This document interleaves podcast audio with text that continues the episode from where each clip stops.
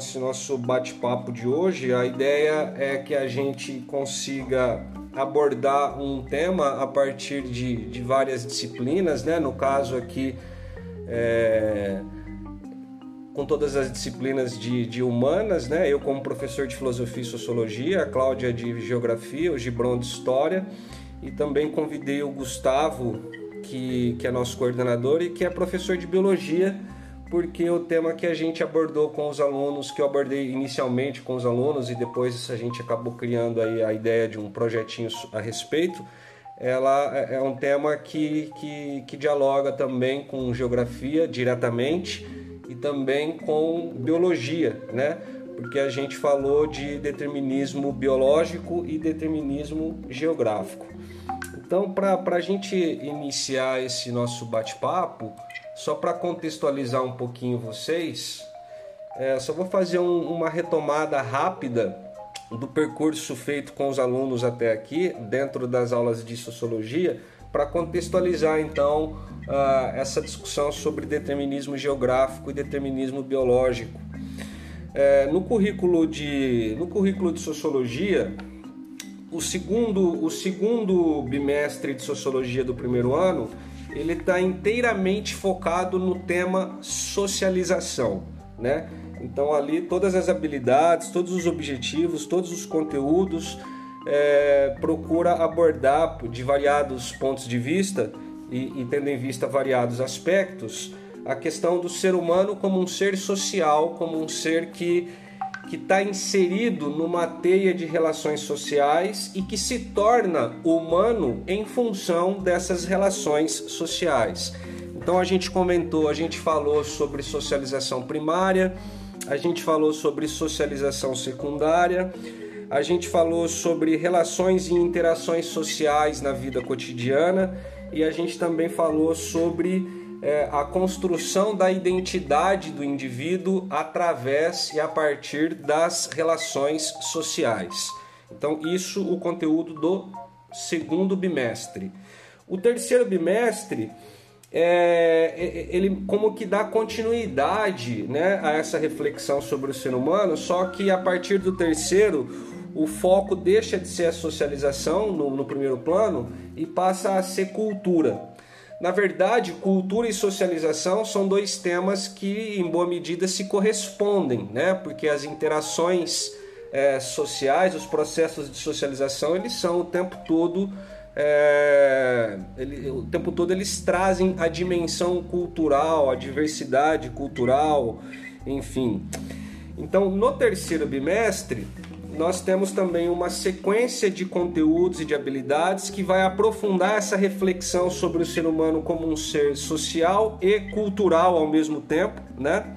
Então, num primeiro momento, nós temos lá no currículo de sociologia o tema o caráter culturalmente construído da humanidade, né? Que foi um tema que eu abordei com os alunos ainda no segundo bimestre. Eu adiantei um tema do terceiro para o segundo, é, que naquela situação, naquele, naquela, naquelas atividades, é, eu passei alguns textos né, destacando algumas características do que se chama cultura né, em sociologia e mais especificamente em antropologia. E após esse, após esse momento inicial da reflexão com os alunos sobre o ser humano como ser cultural, veio depois o tema que é o tema que nos interessa hoje, que, que vem na forma de uma questão, que vem na forma de uma pergunta, que é por que somos diferentes? Né?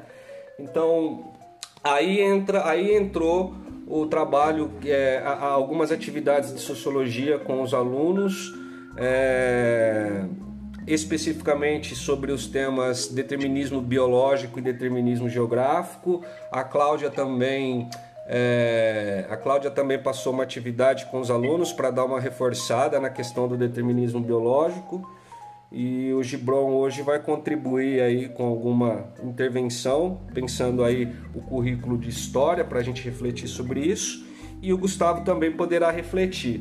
Então, assim, em linhas gerais, a gente poderia talvez começar com algumas questões é, do tipo é, por que que enquanto o, o que, que nos difere dos demais animais, Né? O que, que difere a espécie humana das demais espécies animais, né? Nós, enquanto espécie humana, somos também, em boa medida, animais, mas nós temos alguma coisa a mais, né? E ou pelo menos parece que temos alguma coisa a mais. Essa alguma coisa a mais nós temos chamado de cultura. E, e, e, aí a questão aqui é pensar como que. Então, assim, a cultura é aquilo que nos torna diferentes do, da, das demais espécies animais. E aí então se coloca por fim a pergunta que talvez possa eh, servir de ponto de partida para nós. Como é possível como é possível que haja é, culturas tão variadas? O que é que determina ou o que é que influencia ou o que é que está em questão né, nas mais variadas produções culturais né, da humanidade, através das quais é, a nossa espécie é, vem se compondo ao longo aí dos milênios como uma espécie dotada de uma variedade muito grande de aspectos culturais que se refletem em valores, em comportamentos, em hábitos e assim por diante. Então, uma resposta ou duas respostas iniciais para essa pergunta, né? O que, que explica a variedade cultural? Aí a gente entra então nessa questão é, do determinismo geográfico e do determinismo biológico, ou seja, Uh, os aspectos geográficos, climáticos de uma determinada região onde está inserido um determinado grupo uh, é aquilo que determina né, a, a, a, a, criação de uma cultura e a variedade da cultura? Ou seja, será que a variedade cultural pode ser explicada pela variedade é, de aspectos geográficos? Ou então, será que a variedade das culturas pode ser explicada por aquela parcela de variedade genética do ser humano? Né? Nós somos, até inclusive, um dos textos que serviu de base para a gente discutir o determinismo biológico apontava para uma boa parcela de, de, de, de, de de, de, identidade que nós temos de um ponto de vista genético, mas também uma, uma parcela significativa de, de diferença, de singularidade genética, de variação genética, né? Então aí a questão do determinismo biológico e geográfico entram aí como é, possíveis respostas para essa pergunta, né?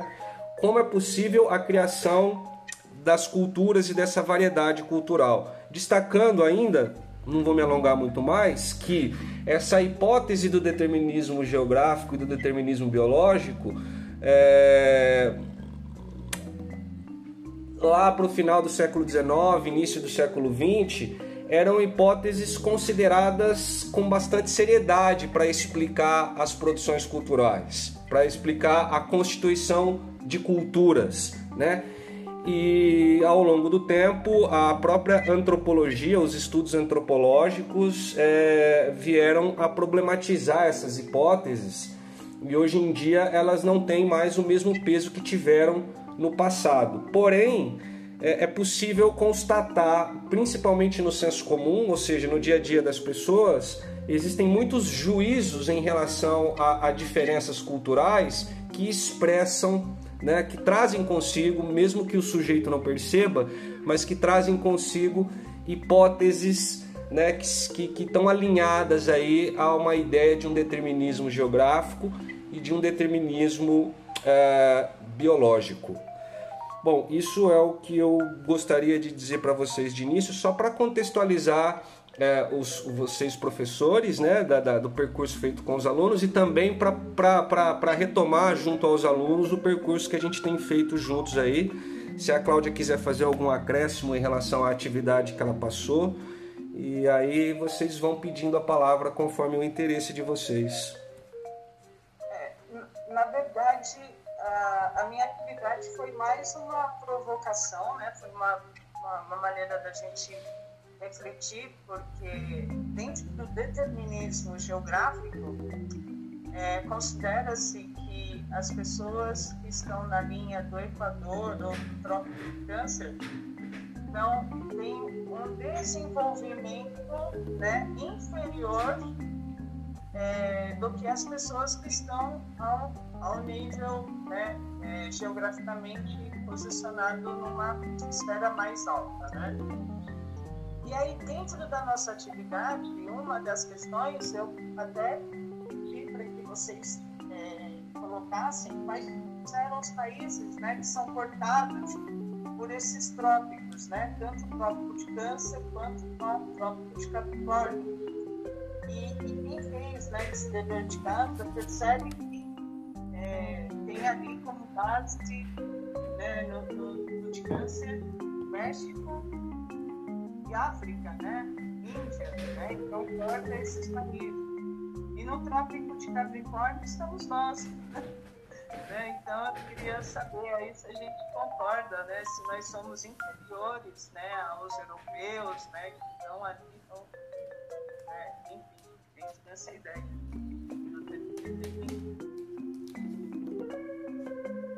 E aí, Gibrão?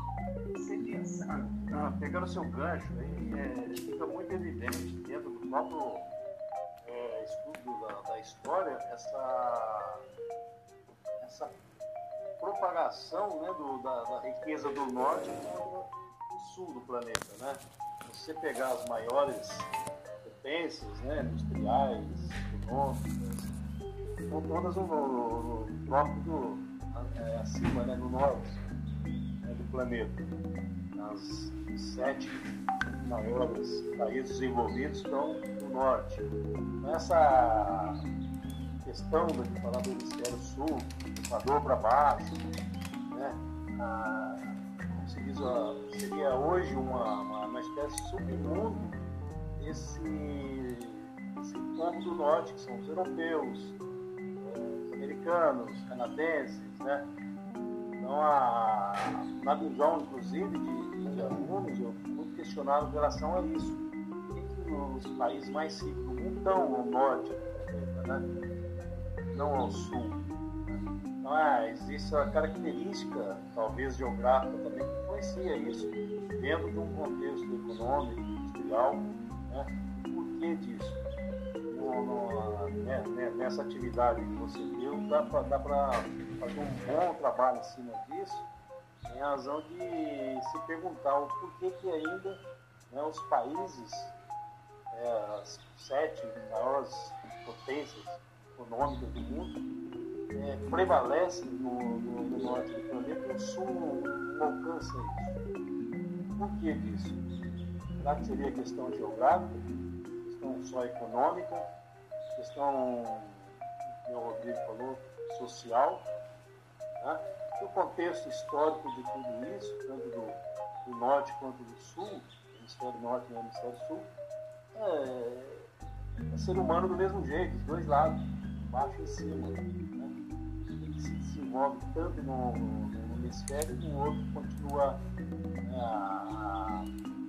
ainda num certo atraso.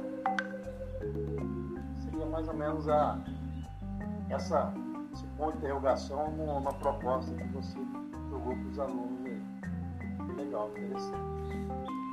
É bem, é bem discutível mesmo, porque hemisfério norte se destaca econômico e industrialmente de, do século XX para cá. Né? Mais ou menos de observação né, nesse trabalho. Assim. Passa a palavra.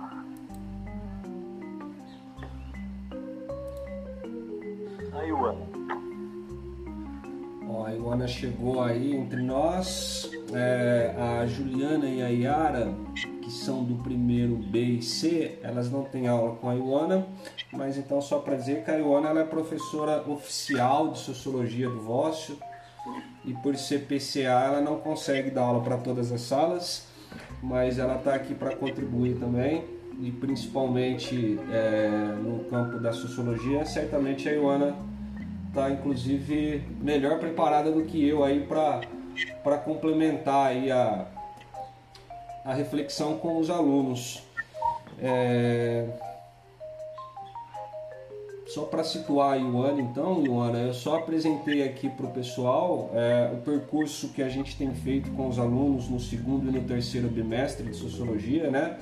A questão, a questão da socialização no primeiro momento e agora a gente está nesse momento aí da, da, da reflexão sobre o ser humano como um ser cultural e aí paramos aí nesse ponto a respeito da hipótese do determinismo geográfico e biológico para se pensar a, a, a, a, produção de cultura, né? O que é que o que é que explica a existência de uma cultura tão variada, né, na espécie humana? O que é que explica, né, esse número esse número bastante diversificado de, de, de, de culturas, né?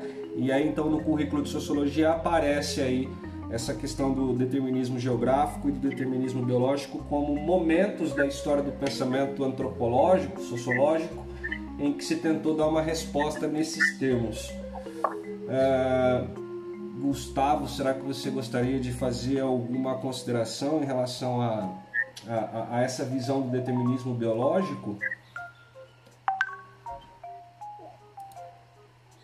Deixa eu abrir meu microfone aqui, eu tava fechadinho escutando vocês. Vamos lá. Então, vou, vou, botar um pouquinho de salsinha e pimenta dentro dessa discussão, né? Hoje sou eu estranho no ninho, aí eu já vim munido da minha, da minha caneca, me apoiando aqui, ó. Biologia. Mas é, é, eu acho que vai ser um. Consegue enveredar essa discussão, esse assunto, por um campo muito legal. É, vou passar minha visão como biólogo primeiro, né? De como como eu entendo a parte do determinismo, na verdade, como é entendido pela biologia geral também, como eu, como professor de biologia e biólogo, entendo essa questão do determinismo, né? Então, para nós, da biologia, a definição, né, o conceito de determinismo biológico seria aquele conceito onde nós afirmamos categoricamente que acima de qualquer influência, qualquer característica, seja ela física ou psicológica, ela é determinada pela biologia do corpo. Ponto. Isso, isso é o que voga pro, pro clássico do que é o, o determinismo biológico, né? Não existe questão familiar, não existe questão cultural, não. O determinismo biológico é a biologia do corpo e ponto que vai determinar tudo que a pessoa fizer, né? Lá nos anos 80, com o, a intensividade dos estudos na, na, na parte de genética e de neurociências, o determinismo biológico tomou uma, né, uma baita de uma injeção de ânimo tanto que muitas coisas a gente ainda hoje, a gente encontra hoje em linhas de pesquisa que elas, o pensamento inicial, o, o start para se começar a pesquisar, acabou sendo o determinismo biológico. Né? É, isso é um, um, problema, né? Dependendo do, do, olhar do biólogo, isso é um problema. Para alguns é muito conveniente, para outros é um problema. Por quê? Porque ela assume que determinadas características são naturais né? São inatas, independente de você querer ou não, elas sempre vão estar lá e vão existir. E em certo ponto isso é verdade, mas em determinadas abordagens não. Por exemplo, como é que eu posso determinar que uma determinada raça sempre vai ter a mesma característica? Ou que um determinado povo, uma determinada espécie sempre vai ter a mesma característica? Né? É, isso é variável. Né? Mas não, para o determinismo biológico clássico, isso não muda nunca. Né? E aí começam algumas, algumas visões deturpadas, distorcidas, né? Piadinhas, inclusive, né? Bullying que a gente conhece, por exemplo, todo português é burro, todo japonês é inteligente, né? Todo baiano é devagar, é demorado. Então isso é um problema. Pode parecer que não, mas esses traços de, de, de julgamento ou de preconceitos ou pré-julgamentos culturais, eles vêm da visão do determinismo biológico, onde você julga que acabou, vai ser aquilo para sempre, ponto, acabou. Lembra a história do Gabriela? Isso é só para quem é mais antigo, né? Eu nasci assim, eu vivi assim, vou morrer assim, né? Então, as coisas não funcionam bem dessa maneira, né? É, isso, essa relação do determinismo, ela está muito ligado com outro assunto, acho que vocês mais para frente vão ver, que é o darwinismo social.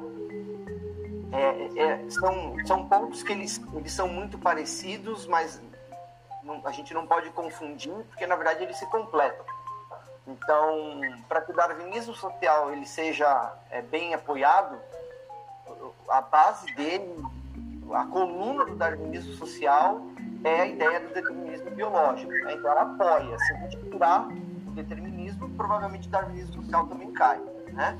E a grande questão do apoio é que, como o, o, o, o determinismo biológico diz que as coisas vão ser assim para sempre, então agora eu tenho como se fosse uma carta branca para determinar que tal sociedade nunca vai evoluir. Seja socialmente, seja culturalmente, seja economicamente, isso é muito perigoso. Isso a gente começa a fazer o sistema de castas. Olha, ele vai ser para sempre assim, ele nunca vai conseguir mudar. Olha, ele vai vir da periferia, ele não, não adianta você dar estudo para ele, ele nunca vai crescer. Não, porque o pensamento dele é raso. Ah, o cara é já nasceu rico, é ser rico para sempre, não tem como esse cara empobrecer. Então, olha só, são muitas vertentes, são muitas coisas que a gente dissemina como naturais na população e elas não são naturais. Elas são, na verdade, oriundas de um determinismo biológico que ainda impera, ainda que seja de forma velada. Isso é muito curioso. É, a, a, grande questão que a gente pode trazer quando, quando entra em determinismo biológico, eu como biólogo consigo colaborar, é, é colocar o seguinte na mesa de discussão. Qual é, qual é a via verdadeira? É a biologia do corpo que influencia no comportamento social? Ou é o comportamento social que influencia na biologia do corpo?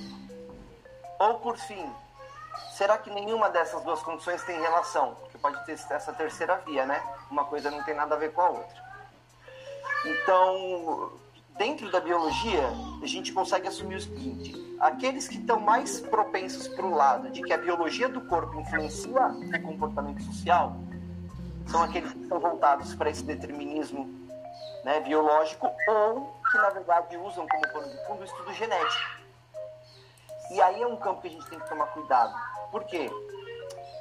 Sempre que a gente falar de estudo genético, ele nunca vai falar sobre certezas. Isso, isso precisa estar muito claro. Ele nunca vai falar sobre certeza. Sempre que a gente fala sobre estudo genético, ele vai falar sobre probabilidade. Tá? É claro, quando você tem uma probabilidade de 100%, né, aquilo vai acontecer. É, mas as pessoas confundem o que é 100% de probabilidade com certeza de que sempre vai acontecer. Porque não é assim. Se, eu, se a minha probabilidade é 99,9, já dizia aquela música, né? Aquele 1%. Então, é, os estudos genéticos eles são importantes, eles são interessantes, mas eles não são o, o, o ponto final de tudo. Né? Em contrapartida, não dá para eu pegar a ideia e entender que o determinismo biológico ele é nocivo e usar essa ideia para falar que a biologia do corpo não influencia na sociedade. Olha só que coisa. A gente tem que tomar cuidado também com o outro lado da moeda. É interessante porque eu estava buscando alguns textos para. O Rodrigo me passou algumas coisas e eu buscando alguns textos para me preparar. E existem alguns textos é, sociais, né, da, da área social, que eles são bem inflamados em afirmar categoricamente que não. O corpo pode tudo, todas as coisas e a gente. E a questão social, ela nunca é influenciada pela, pela parte biológica. Aí também não funciona desse jeito. A gente sabe que não é assim. A gente sabe que existem algumas patologias, alguns problemas de saúde, e a maior parte deles são de origem genética, que a presença daquele problema faz com que a pessoa não consiga desenvolver alguma atividade, a ponto de ter que adaptá-la. Então, não dá para a gente ir nem muito ao céu, nem muito à terra, né? É aquela terceira condição que eu comentei, né? Poxa, será que a gente pode chegar na ideia de que é, a parte social e a parte biológica não estabelecem relação? Não, quem pensa isso está no campo da ignorância, isso já é fato, ok? É, na minha visão, o ideal é entender que existe uma codominância, e é bom explicar esse conceito direitinho. Na biologia, a gente tem a ideia de que, é, primeiro a gente aprende, né? Que na questão genética existem genes dominantes e genes recessivos. O que é isso? que quando um domina, o outro fica quietinho e não faz nada. Mas estudando durante mais um tempo de genética, a gente descobriu que existe uma relação chamada codominância. E na codominância, os dois estão em pé de igualdade. Eu não tenho nenhum superior ao outro. Eles não se reprimem e eles não se oprimem, eles simplesmente coexistem juntos. Em determinados momentos, cada um entra no papel que tem que entrar. Então, é, eu acho que é legal a gente pensar e estabelecer esse ponto, porque senão a gente cai em alguns perigos que o determinismo entra. É, se alguém quiser falar, pessoal, dá um toque, se que eu falo muito mesmo, né? Se alguém quiser falar, dá um toque. Mas eu, eu separei aqui três pontinhos que para mim são três perigos do determinismo. Eu queria deixar isso também aberto como uma, uma roda de discussão para vocês falarem sobre isso. O primeiro perigo é pregar que diferenças sociais, financeiras, econômicas estão ligadas a fatores que são biológicos que não vão mudar nunca. Porque isso é literalmente você determinar que a pessoa nasceu para sofrer e viveu só para morrer. Ponto. Isso é um problema consigo determinar o que a pessoa vai ser desde que ela nasceu. Seja ela pela, pelo nível social que ela nasça, pela nacionalidade que ela tem, eu não consigo. Tá? E geneticamente acontece a mesma coisa. Eu não posso usar a questão de que, por exemplo, pessoas que têm olho claro não conseguem ficar muito tempo no sol. Não posso usar essa questão para falar que eu, por exemplo, nunca vou comprar uma casa lá em Fernando de Noronha para morar no litoral. Já pensou? Vou ter que morar onde? Vou ter que morar lá no, no na era do gelo do Game of Thrones, né? Sem sol suficiente, sem de sol, morrendo congelado, tá doido. Tá? Então, isso é um perigo. Eu acho que é o primeiro perigo do determinismo biológico. Você cravar o destino da pessoa usando como, como pano de fundo a ideia de que, olha, eu tenho um exame de DNA, ela não consegue ir além disso. Isso é um problema muito grave. Tá? O segundo ponto muito problemático é que assim que você determina que existe um padrão, automaticamente a nossa cabecinha quer começar a determinar quem é o melhor e quem é o pior. E isso também é um problema. Tá? Quando eu começo com as ideias daquilo que é melhor e daquilo que é pior, isso me abre precedentes para muitas atrocidades. Por exemplo, o nazismo e o fascismo.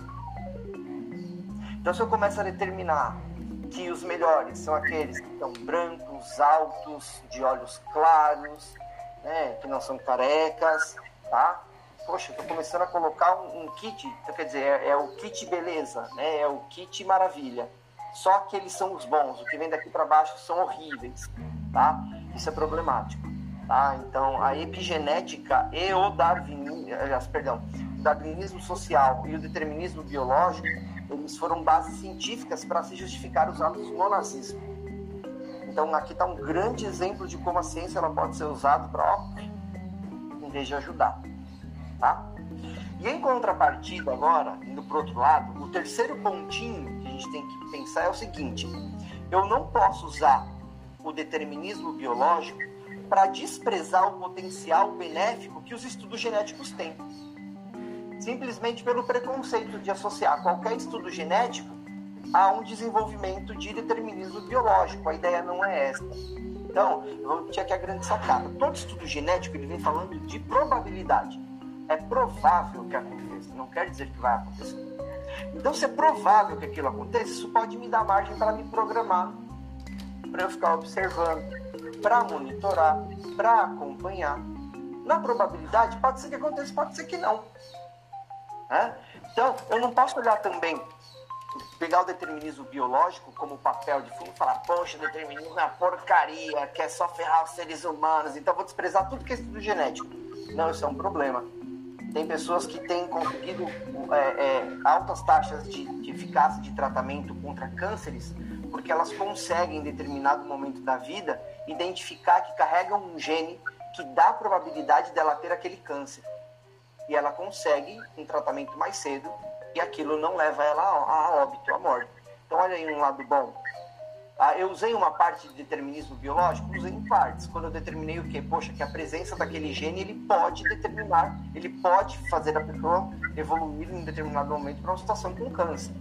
Ah, isso foi determinado? Foi determinado. Agora, eu posso usar isso para algum tipo de preconceito? Por exemplo, isso é muito comum, tá? Tem ficado, na verdade, muito comum essa discussão. Você já pensou se os planos de saúde daqui para frente começam a pedir exames genéticos? E aí eles começam a identificar quem são prova as prováveis pessoas que podem desenvolver câncer no futuro. E já pensou se eles começam a negar o plano de saúde ou negar você como cliente porque você tem um gene que traz a probabilidade de ter um câncer no futuro? E isso é usar o determinismo biológico para uma situação problemática, uma situação muito ruim. Tá? Então, eu acho que esses três pontinhos são os mais perigosos. Primeiro, pregar que as pessoas nunca vão mudar, né, usando o gene como desculpa para isso. Segundo, já que elas não vão mudar, eu começar a determinar quem é superior e quem é inferior. Tá? E em contrapartida, o terceiro ponto é o seguinte: eu começar a desprezar tudo que é estudo genético só por conta do determinismo biológico, ok? Eu não preciso usar os estudos genéticos só para cargo do determinismo biológico. Eu posso usar para uma série de coisas, tá? O que a gente precisa entender é que a diferença genética, ela não serve para falar quem é melhor e quem é pior. Ela serve para mostrar as diferenças só, porque são nas diferenças que nós nos completamos.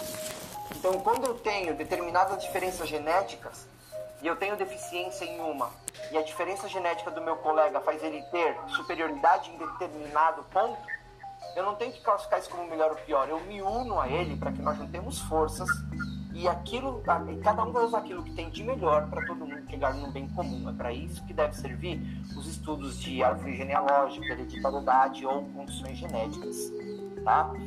É, eu queria ouvir se vocês têm alguma coisa a falar sobre isso.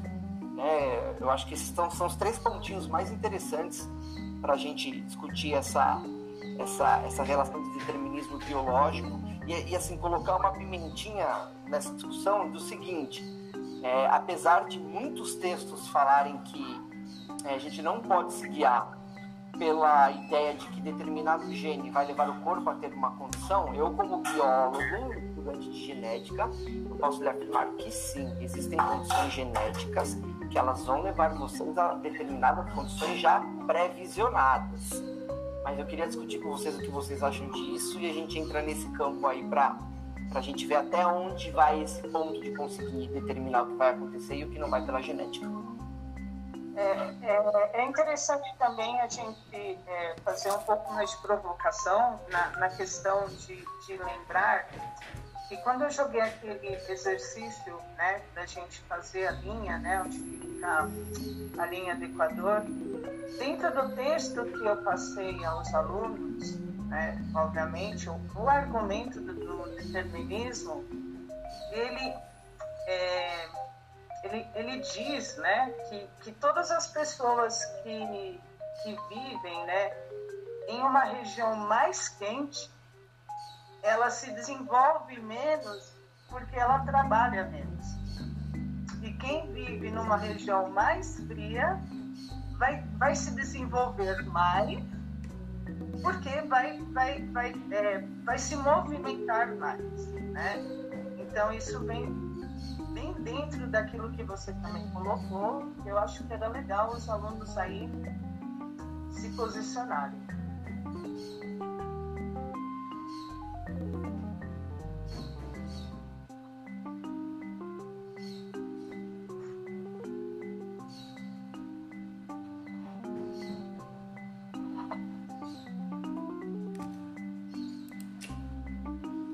Só queria, só para é, posicionar os alunos que chegaram no decorrer da conversa, é, só para deixar avisado a vocês que é, a nossa prosa aqui ela está sendo gravada o áudio desde o início, tá pessoal? Então depois eu disponibilizo para vocês lá no formato de podcast e aí vocês conseguem acompanhar aquilo que a gente comentou antes aqui, tá bom?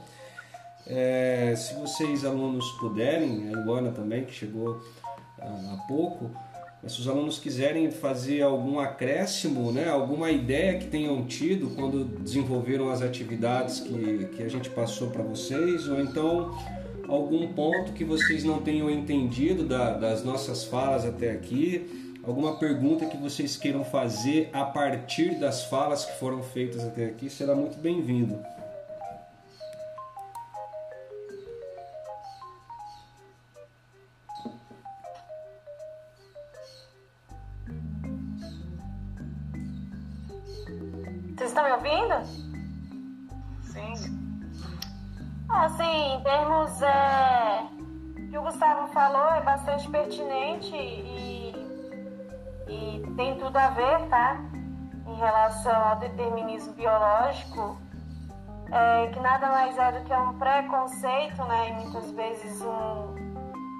Julgamento, né? As pessoas julgam a outra da, da origem que ela veio, do lugar que ela veio. Assim, do lugar, no caso, seria geográfico, mas a, a descendência dela, isso nada mais é do que preconceito mesmo. Né? E às vezes não, quer dizer que a pessoa vai ser daquele jeito só por conta da descendência dela. E referente ao determinismo geográfico também é aquele negócio você for ver, por exemplo, é, pessoas né, que habitam região quente e úmida, por exemplo, então, de pelo menos, vou falar assim, regiões quentes, como em Salvador, por exemplo, onde que fala, ah, a pessoa que vem de, da Bahia é preguiçoso. Daí não quer dizer que seja a totalidade das pessoas preguiçosas, né? Também nada mais é do que um tipo de preconceito. E Pessoas, no caso, assim, de repente que vêm de uma região mais fria, as pessoas falam assim, ah, pessoas que vêm de uma região, sei lá, os russos. Os russos não têm sentimentos, são pessoas frias, da mesma forma que é o país, um país, assim, um pouco gelado. Isso também não tem nada a ver, né? Eu acho que a, o termo do determinismo, ele está mais... É, condicionado, vamos falar assim, as pessoas elas estão mais condicionadas à cultura do que o próprio lugar que ela vem, né, a região que ela veio, que ela nasceu, da, da própria descendência dela, né? Exato, isso é um ponto muito legal de falar, Iona. É, é essa questão do estar muito mais ligado à cultura do que ao próprio lugar que ela veio, porque existe uma relação muito curiosa que o Rodrigo começou falando, né? É que nós somos seres classificados como animais naquela situação biológica, mas tem uma coisa que nos difere dos outros animais, que é a questão de cultura, né? É, e eu vou, eu vou ainda mais além. Tem algo muito legal que a gente consegue, além de formar cultura que nos difere dos outros animais, que é transmitir cultura registrada em pontos que não são dentro do nosso DNA. Aí a conversa começa a ficar muito legal também, muito interessante. Por quê? É, uma vez eu falava com o Rodrigo sobre uma pesquisa que fizeram com bebês que são surdos, mudos e cegos. Então eles não têm estímulo nenhum com, com, com o nosso. Na verdade, eles não. Teoricamente, né, eles não aprendem com, com os estímulos como a maioria dos seres vivos aprendem. E a pesquisa era identificar o, é, o que poderiam ser é, expressões naturais, expressões natas de algumas situações. Então conseguiram perceber, por exemplo, que o riso ele não é uma expressão que é aprendida. Ela, ela já está programada dentro do corpo para expressar alegria ou prazer ou ou o sentimento que vem da, da, do ato de se divertir com alguma coisa. É, isso me faz, me faz pensar porque o, eu dei uma lida na, na, na atividade de vocês, da etapa 1, né, a atividade 2, que é a de conclusão, e ela traz duas coisas legais. Esse texto é um texto legal, que daria uma, uma, assim, uma roda de conversa, de discussão muito, muito interessante, né?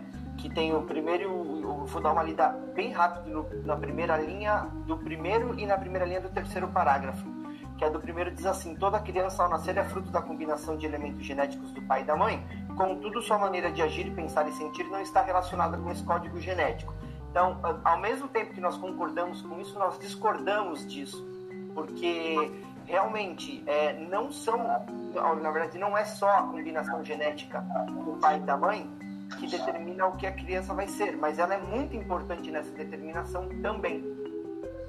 E a, a última, o último parágrafo quando diz o riso é outro exemplo de que o determinismo biológico é uma postura equivocada e aí ele fala assim, essa, esse ponto que eu queria frisar. O riso é uma propriedade do ser humano e dos primatas mais desenvolvidos, mas o que é considerado risível, ou seja, o que tem graça, né, varia de cultura para cultura. Então, olha só aquela, aquela ideia da codominância. Né? Não existe só a biologia influenciando na cultura e nem a cultura na biologia. Né? Os dois em os dois têm uma codominância aí na brincadeira. E o fato do ser humano transmitir cultura de maneira registrada, escrita em algum lugar, influencia muito isso. Isso determina muito o que, como alguns povos pensam, falam, agem, né, se direcionam. Não só a cultura passada pela expressão do que seria o natural, né, o primórdio da humanidade, mas a questão de registrar, de escrever, e de meio que doutrinar os nossos, as nossas proles dentro daquilo que nós entendemos como cultura. Isso tem muita influência, mas isso não pode, é, não dá pra gente dizer que, olha, eu bato o martelo, é, é determinável que fulanos agem desse jeito, ou eles ensinam desse jeito, porque é o gene que determina isso, é a biologia do corpo que determina isso. Isso não acontece nas questões de Darwin, ele deixa muito claro uma coisa, isso é interessante nessa discussão. As pessoas tendem a achar que a evolução é assim, ela acontece em questão de 5, 6 ou 10 anos, né? E que as pessoas mudam por uma necessidade de se adaptar aos ambientes. E na verdade é o contrário que acontece. Na verdade, pessoas que têm uma diferença genética muito grande, é o ambiente que determina quem sobrevive ou não. Então imagina 10 pessoas viajando Três vieram do Rio Grande do Sul, três vieram de São Paulo, quatro vieram de Recife. Todas elas estão indo viajar para o Canadá no inverno. Quem você acha que teria maior chance de sobrevivência no Canadá no inverno nessa situação? Provavelmente aquelas que vieram do Rio Grande do Sul. Provavelmente. Olha a questão da probabilidade. Tá? Então, isso é o que Darwin chama de, de, de seleção natural. O ambiente ele naturalmente seleciona aquele que estiver mais preparado para viver ali, tá? É, e isso faz com que alguns determinados genes permaneçam. E só isso. E por conta disso, aí é interessante porque a ideia do isolamento geográfico também entra. Porque para uma nova espécie aparecer, e aí vamos entender nova espécie como um ser vivo que tem um conjunto de novas habilidades, para Darwin ela obrigatoriamente precisa ficar isolada. Se ela não ficar isolada, o ambiente não seleciona os melhores para aquele ambiente e ela não desenvolve um novo conjunto de cultura. Aí entra a biologia como cultura e não só como determinação do corpo. Então, por isso que eu, que eu reafirmo a minha ideia de que é, a, a ideia da biologia sobre a cultura e da cultura sobre a biologia, ela é uma ideia codominante. Ela precisa ser enxergada de maneira codominante e não como uma batendo na outra. Só para incluir na nossa prosa aqui, a Alice fez um comentário. Ela disse que está achando essa conversa muito interessante, que nunca tinha parado para pensar que o determinismo biológico também pode ter pontos positivos quando não se trata de preconceito, e sim de coisas boas como o avanço da ciência. E aí também eu queria aproveitar o comentário da Alice, algumas coisas que o Gustavo falou também, para destacar um ponto que é marcante no texto, que a Ioana também conhece, que no fundo ali é, eu acho que a grande questão é, é, é, é o par de, de palavras é, determinismo e influência. Né? O, que, o, que, o, que se está sendo problem, o que se está problematizando é a ideia de determinação, é a ideia de uma causalidade porque se se pensa que, que, o, que, a, que, a, que o aparato biológico, de modo geral, é, seja um fator determinante de uma cultura, então se está assumindo que todo aquele que, que tiver aquele aparato cultura, é, biológico necessariamente desenvolverá a, a cultura que, que lhe seria correspondente. Então é, é, esse tipo de ideia aqui que a gente problematiza tanto no que diz respeito a, ao determinismo biológico quanto no que diz respeito ao determinismo geográfico. E aí em contrapartida vem a ideia de influência, que aí eu acho que também vai ao encontro do que o Gustavo tá, falou aí mais de uma vez, que é o que? É, é, então, assim, a gente não pode dizer que o, a, a, o aparato biológico ou os aspectos geográficos por si só sejam capazes de determinar a produção de uma cultura. No entanto, é necessário considerar que esses, que esses elementos têm alguma influência na produção de uma determinada cultura, como por exemplo o tipo de alimentação que um grupo pode ter, né? enfim, os hábitos é, cotidianos que uma pessoa pode ter, não é difícil para nenhum de nós pensar que, que, que sofram alguma é, influência né, do, do, do, de aspectos geográficos né, e, e também biológicos. E aí também queria acrescentar um ponto, mas antes de acrescentar esse ponto, eu queria retomar uma pergunta que é muito interessante essa pergunta é familiar a, a, Ioana, como professora de sociologia. é, acredito que a outros de vocês também seja, de qualquer modo, acho que é válido é, recolocá-la. O que é que explica a existência da diversidade cultural? Né? Então, se a diversidade cultural não se explica pela determinação biológica e nem pela determinação geográfica tão somente, uma vez que esses dois pontos apenas exercem influência, então, o que é que explicaria? Eu acho essa uma pergunta muito interessante, né? Para todos nós pensarmos é, relativamente à nossa vida, relativamente a nós mesmos, relativamente à sociedade que a gente vive, né? Porque a resposta para essa pergunta, é, ela, ela diz de nós, né? Por que, que nós aqui que estamos aqui nesse momento somos tão diferentes? O que é que explica essa diferença, né? É... Do ponto de vista sociológico, mais especificamente do ponto de vista antropológico, há respostas, né? Inclusive o currículo de sociologia ele se encaminha nessa direção. Mas se vocês quiserem, antes de eu ou a Ioana trazer essa resposta para a gente é, avançar aí, é, se alguns de vocês, alguém de vocês gostaria de arriscar respostas sobre é, o que explica a existência da diversidade cultural? Sabemos? Temos alguma resposta para isso ou apenas percebemos a diversidade cultural sem saber explicar o porquê dessa diversidade? Sem saber explicar os mecanismos ou pelo menos alguns dos mecanismos que sustentam né, essa fabricação, essa produção diária de culturas diferentes umas das outras. A Yara diz que particularmente ela não sabe explicar.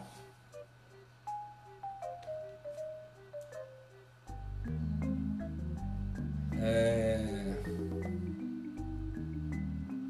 Alguém mais gostaria de arriscar alguma resposta? Eu acho que a gente não para no dia a dia, né, para pensar nesses mecanismos é, mas se fosse fazer um pensamento rápido aqui, sem, sem buscar muita socorro em fonte de informação, é, eu acredito que muito do que a gente considera ou constrói como cultura parte muito do entendimento daquilo que dá prazer. Eu acho que começa por aí.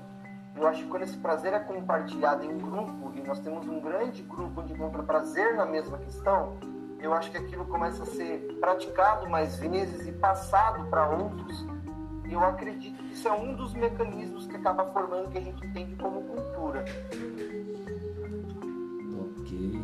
Mas você não acha que isso aí de alguma maneira dialoga com a hipótese do determinismo biológico? Na medida em que o prazer teria relação com isso? Em parte sim. Tá. Em parte eu acredito que sim. Não, não da maneira, não da maneira é, excludente como ele faz, de dizer que, olha, uma vez que você entende que aquilo é o bom para você, você nunca mais vai mudar. Uhum. Mas que sim, que em partes entra, entra sim a questão, a questão biológica. Porque aí, é, aí pensando como biólogo, né? A gente cai naquela questão dos neurotransmissores, do aumento das moléculas químicas que causam prazer, e aquela situação é entendida como prazerosa. E aí é, fatalmente eu vou macular a ideia com a questão biológica. Sim. E aí eu não consigo fugir desse, desse ponto. Uh, então, assim, só para deixar destacado aos alunos né, do que a gente conversou até aqui, então que, que fique claro uma vez mais o que? Que a hipótese do determinismo biológico e do determinismo geográfico ela não é procedente, entre outros motivos, também pelo seguinte se a gente parte do, do, da hipótese do determinismo biológico, então teríamos de assumir, como eu falei há pouco, que, toda, todo, que todo, todo grupo que tivesse uma configuração biológica X necessariamente teria uma cultura correspondente, portanto viveriam igual, iguais, né? É, avaliariam da mesma maneira, teriam os mesmos valores e os mesmos hábitos, o que a gente sabe que não, não procede. E a mesma coisa em relação ao determinismo geográfico. Se ele fosse procedente, a gente teria que assumir então que todo mundo que, que mora em determinados locais necessariamente teria os mesmos hábitos. E a gente sabe que apesar da gente poder apontar alguns hábitos, alguns valores, algumas práticas como sendo influenciadas por aspectos geográficos, ainda assim, onde quer que a gente vá, a gente vai encontrar uma variedade cultural, uma variedade de comportamentos, uma variedade de modos de pensar, né?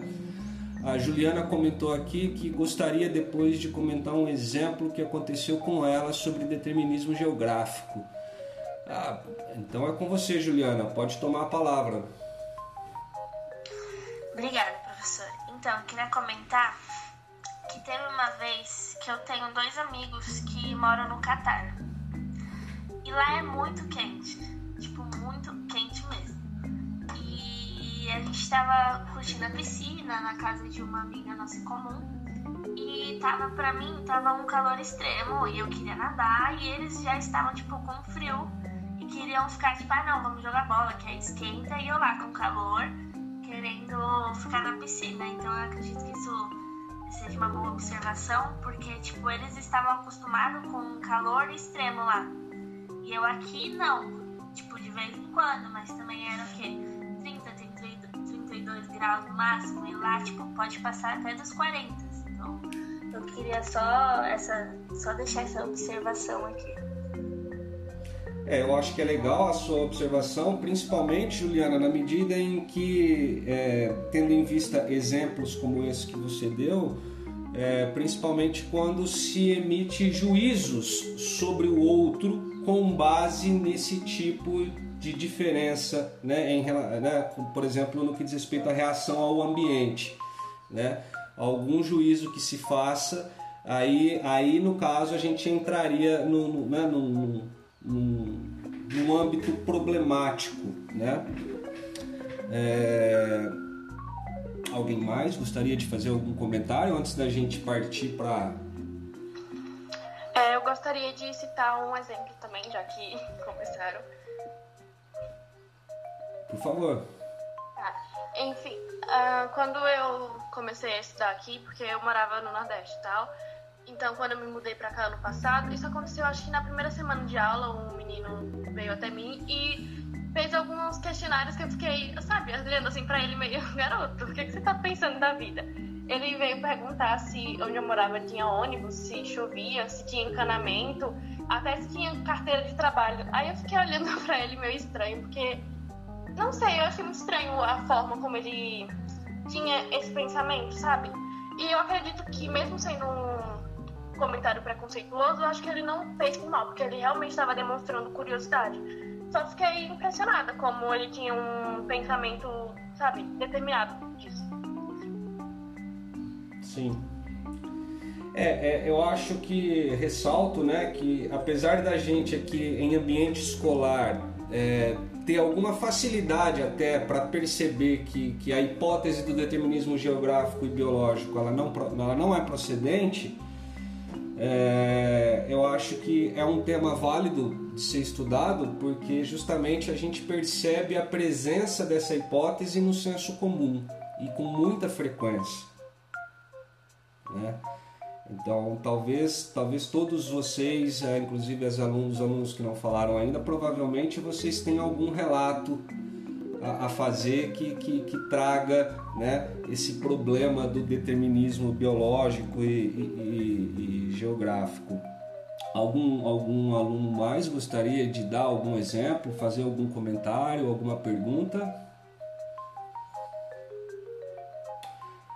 Uh, então vou agora vou, colocar os alunos aí numa sinuca de bico, né?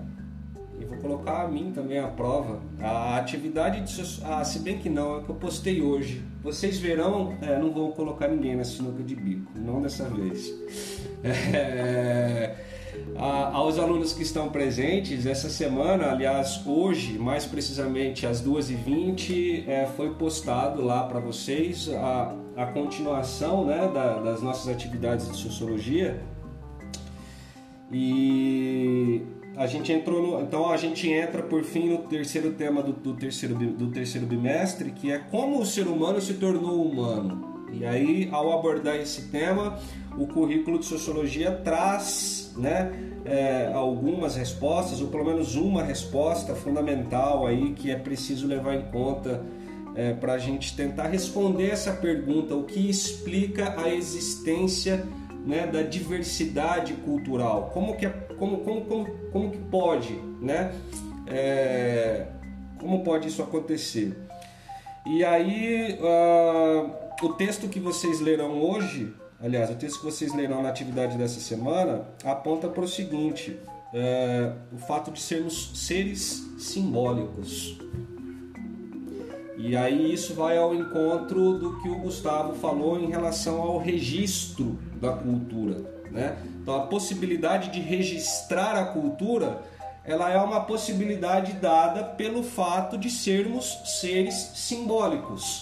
Não que a dimensão simbólica do ser humano esteja reduzida à possibilidade que ele tem de registrar a sua cultura, mas a possibilidade de registrar a cultura pressupõe o fato de sermos seres simbólicos, né? Ou seja, uh, o que, o que um, um, elemento, portanto, que permitiria explicar a diversidade cultural é, pode ser destacado como sendo esse, né? O fato de que nós criamos símbolos nós somos, enquanto espécie, e, e pelo fato de sermos seres culturais, quer dizer, nós, nós criamos símbolos porque somos seres culturais e nós somos seres culturais porque criamos símbolos. E com base nisso, então, a gente consegue é, criar uma, uma variação cultural e a gente consegue também transmitir cultura. Né? E aí no texto que foi postado a vocês, ah, já adiantando, portanto, aproveitando esse gancho que a gente está fazendo aqui, é, há uma oposição lá entre símbolos e sinais, os sinais sendo associados à, à forma de, de comunicação dos animais. Né? Então, os sinais lá são apresentados como determinações genéticas animal, os animais eles sempre terão, eles sempre vão dispor daqueles sinais, né?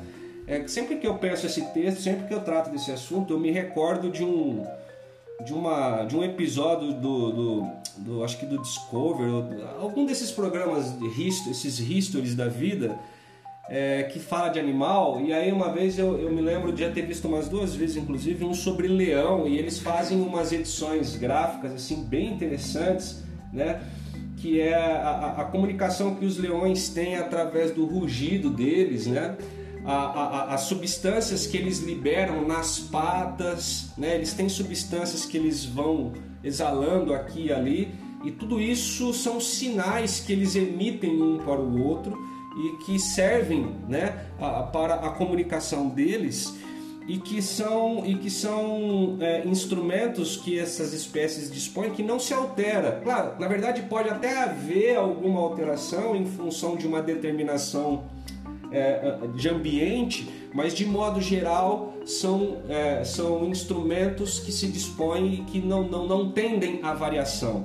Ao passo que nós, seres humanos, é, nós ao invés de, de lidarmos é, propriamente com sinais né, é, que teriam uma determinação genética, biológica, nós criamos, nós, né, através dos processos de socialização que nós somos, que nós nos encontramos desde criança, nós então somos desde cedo colocados em contato com o âmbito, com a dimensão cultural da vida humana e dessa maneira a gente passa a ter contato com símbolos né? a gente se apropria desses símbolos e, a, e, a, e, as variadas apropriações que a gente pode fazer desses símbolos nos permitem é, articular símbolos e, e, produzir, né, através dessas relações, culturas variadas. Então, o fato de sermos uma resposta possível né, para explicar, portanto, a, a diversidade cultural é, consiste na hipótese, no fato de sermos seres simbólicos. Tema que, aliás, aparece também lá no currículo de filosofia que a gente estudou no segundo bimestre. É... posto isso em relação a essa questão que eu acho mais interessante, alguém gostaria de fazer algum acréscimo, algum comentário, alguma pergunta?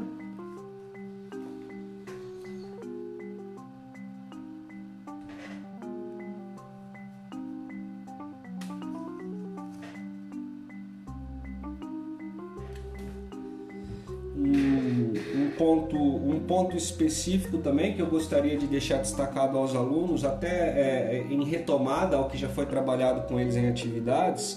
Não sei se vocês perceberam quando realizaram as atividades sobre determinismo biológico e determinismo geográfico, que é o que? Se a gente assume a hipótese, né? Mesmo que a gente saiba agora aqui que, que ela não é procedente, mas se a gente quiser assumir a hipótese do determinismo biológico e do determinismo geográfico para explicar a variedade cultural, a gente ainda teria um, um outro problema que é, é negar ah, o peso que os processos de socialização têm na produção de cultura.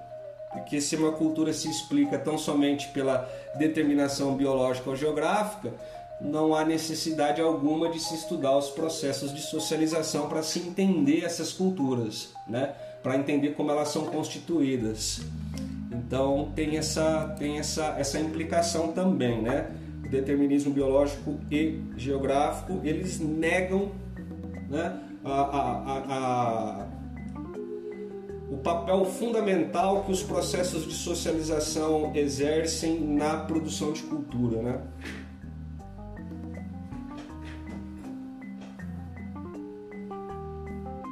Temos cinco minutinhos ainda para para terminar nossa aula, nosso bate-papo. É, alguém gostaria de, os alunos gostariam de deixar alguma mensagem, alguma, alguma pergunta, algum comentário aqui no chat, caso não queiram perguntar pelo áudio. Eu vou fazer, posso fazer minhas considerações finais em um minuto? Claro. Rápido. Primeiro agradecer a todos, ao Rodrigo pelo convite, aos alunos pela presença, Cláudia, Ioana e ao Gibrão. Estou morrendo de saudade um abraço vocês pessoalmente. Obrigado pelo convite, obrigado pela, pela oportunidade de desenferrujar como professor, né? Sair um pouquinho da coordenação e vir para professor. É, eu queria deixar é, só, só alguns pontos, fazer um resuminho do que eu falei no seguinte: não entendam determinismo biológico como algo bom, porque não é. É uma linha de pensamento, mas de todas as que existem, não é a melhor, isso eu posso falar. Tá? É, deixar isso explícito. Já existem contraprovas hoje do porquê, ok? Mas não demonizem os estudos genéticos, que são as coisas que o determinismo biológico utilizam de base. Então, eu poderia dizer que o determinismo biológico ele é uma ideia que nasceu já ruim, deturpada, e se utilizou de algo bom para é, é, é usar de escudo, tá? Para conseguir é, apoiadores ou para conseguir justificativa, ok? Então, deixe o determinismo biológico para lá mas se interessem pelos avanços genéticos, porque isso nos ajuda a entender, ele não explica, mas ajuda a entender algumas coisas, tá? Ela coexiste com outras, com outros pontos, com outras explicações, e os estudos genéticos acabam sendo um auxiliar para entender algumas questões, tá bom? É, eu vou deixar aqui no, no chat aqui do lado é, sugestões é, de, de materiais adicionais aí sobre o assunto vou lá meio minuto o que é cada coisa que está postada aqui. Existem dois filmes que tratam desse, desse assunto, é, determinismo biológico, que são muito legais. Tá? Um deles é bem antiguinho, acho que um deles é mais antigo do que alguns de vocês, inclusive, que é o Gataka, é um filme de 97. Então não espere uma super produção de Hollywood de efeitos especiais, tá? Ainda assim é muito interessante ele faz uma brincadeirinha com as letras do DNA, por isso o nome Gataka. E ele mostra um período da humanidade onde as pessoas, é, assim que elas nasciam, é, se fazia um teste de DNA nelas para saber atividades sociais que elas seriam, é, que elas se dariam bem. Então é como se determinasse no nascimento delas aquilo que elas fariam quando elas fossem crescer. É muito interessante, é muito bom esse filme. É para os fortes, porque é um filme longo e não tem muita ação. Mas como objeto de, de entender a sociedade e, e como as questões de preconceito aparecem, é excelente. Tá? O segundo ele já é um pouco mais hollywoodiano, é o Minority Report de 2002, é com Tom Cruise já, e ele mostra uma sociedade onde é, conseguiram uma maneira de determinar onde um crime iria acontecer, simplesmente fazendo a leitura de, de, de ações, de pensamentos, de, de falas, então é como se criassem um pacote de, de, de ações pré-programadas que uma vez que a pessoa fizesse aquelas ações, as pessoas saberiam que ela estaria em cometer um crime, seria um presságio de um crime. Também é muito interessante para conseguir entender como qualquer tipo de conclusão determinista ela é, traz uma problemática muito grande em si. Tá? É, aqui do Cielo, são dois artigos sim. Fala sobre hiperatividade em crianças e como é, o ambiente que a criança vive que causa a hiperatividade dela e não só a condição genética dela. Muito legal. E o outro artigo ele fala sobre como o determinismo biológico passou a explicar condutas indesejadas, alcoolismo, é, preguiça, inveja. É muito bom também para mostrar como muitas vezes as pessoas, de novo, se apropriam da ciência para justificar. Tá? E por último, são três reportagens sobre um assunto chamado epigenética. A gente não vai ter tempo para falar sobre isso, mas só para deixar meio, meio gostinho na boca do que, que é. Epigenética é o fato de algo que está fora do corpo influenciar na ação dos genes. Por exemplo, o quanto uma mãe que é omissa, né, ou que não cuida do seu filho na infância, contribuiu para que ele crescesse um adulto estressado, por exemplo. Tá? Então, acesse essas reportagens e vocês vão, sabe, acho que para botar uma cerejinha em cima desse assunto, para quem tiver tempo, ó, chuchuzão. Tá bom? Tudo demais, ó, obrigado. Também queria agradecer, Rodrigo, pelo, pelo convite. É um prazer participar dessa aula junto com o Gustavo, Gibron e Luana, todos vocês, alunos. Também queria deixar muito claro que o determinismo geográfico é, ele deixou né, de, de ser uma teoria desde 1950, ele não é algo legal, né? E a partir de 1950, é, ele foi praticamente substituído também pela geografia do possibilitismo, que também talvez não dê bem para a gente discutir aqui. Fica depois, talvez, como uma ideia para o próximo encontro aí, a gente pode pensar nisso aí, tá? Um beijo também no coração de todos vocês, muitas saudades, forte abraço.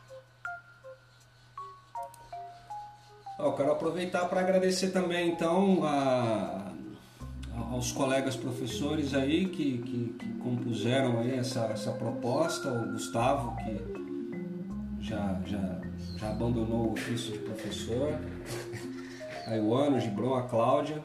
E especialmente aos alunos que, que apostaram aí na possibilidade de uma conversa interessante. Particularmente eu gostei bastante dessa experimentação é isso que eu chamo de experimento, Gustavo. É, acho, que uma, acho que uma escola que experimente coisas novas, assim como nós experimentamos agora, elas tende a, a se enriquecer, inclusive culturalmente. Né? Então eu estou muito satisfeito, gostei bastante e fico à disposição para a gente fazer um repeteco aí sobre qualquer outro tema que seja do interesse dos alunos ou dos colegas professores.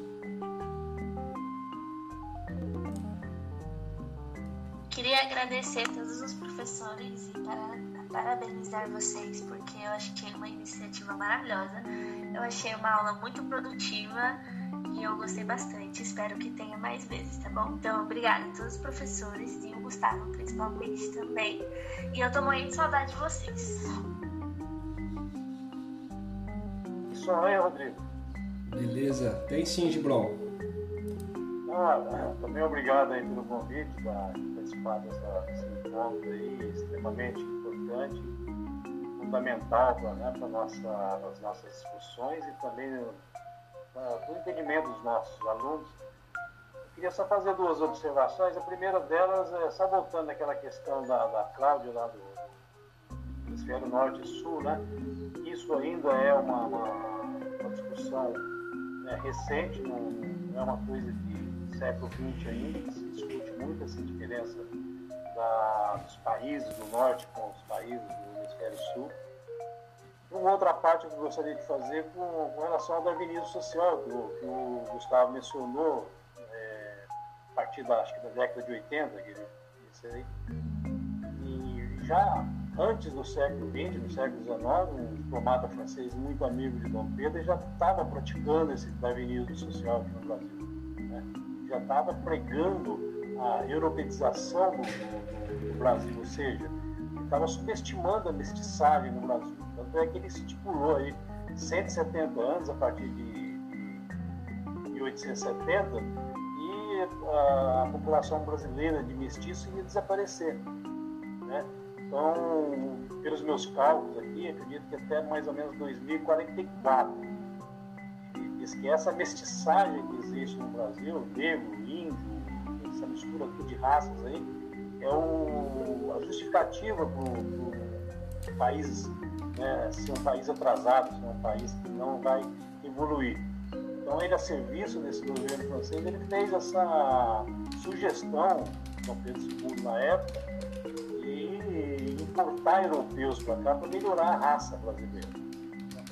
E a gente vê hoje, nesses dias atuais aí, a gente tem um comandante né, geral do país aí que ainda está vivendo esse século XIX, darwinismo social. Aí as atitudes dele contra os negros, os indígenas, né, os diferentes, vamos dizer assim, né. Então eu queria só colocar essa parte. Em relação à diversidade cultural, é, eu entendo também que o, o, conjunto de costumes, costumes, hábitos, né, eles são ratificadores dessa cultura, isso em qualquer aspecto e, e também em qualquer local, né, dizer assim, a própria diversidade geográfica. Ele também está é, intrínseco a toda essa, essa discussão desses, dessa diversidade aí e também o determinismo. E, é, a gente não quer discutir isso, mas ele está tá sempre atual, né? Está sempre sendo questionado, né? Então, um abraço a todos vocês aí, como diz o Gustavo, também gostaria de estar junto aí dar uma, uma Guaraná lá na padaria. é. Mas se Deus quiser, essa pandemia não vai embora aí, a gente vai se rever aí, com os alunos, né? E foi um momento bastante legal, importante e que vai ser de muitos outros que podem vir abração a todos. Obrigado, Rodrigo. Maravilha de bom, a nós que agradece. É, Ioana quer falar? Sim, eu quero agradecer a oportunidade, achei super válido e bacana né, a, a iniciativa né, de, da, da reunião, chamar o Gustavo, todos os alunos. É, e é isso, o que precisar a gente está aí. Legal, Iona, obrigado, viu? Vamos, vamos pensar assim em mais atividades como essa que eu tenho certeza que foi legal para nós e para os alunos. Valeu, galera. Valeu. Obrigada, até mais. Um abraço. Valeu, gente. Beijo. Tchau. Tchau. É, tchau.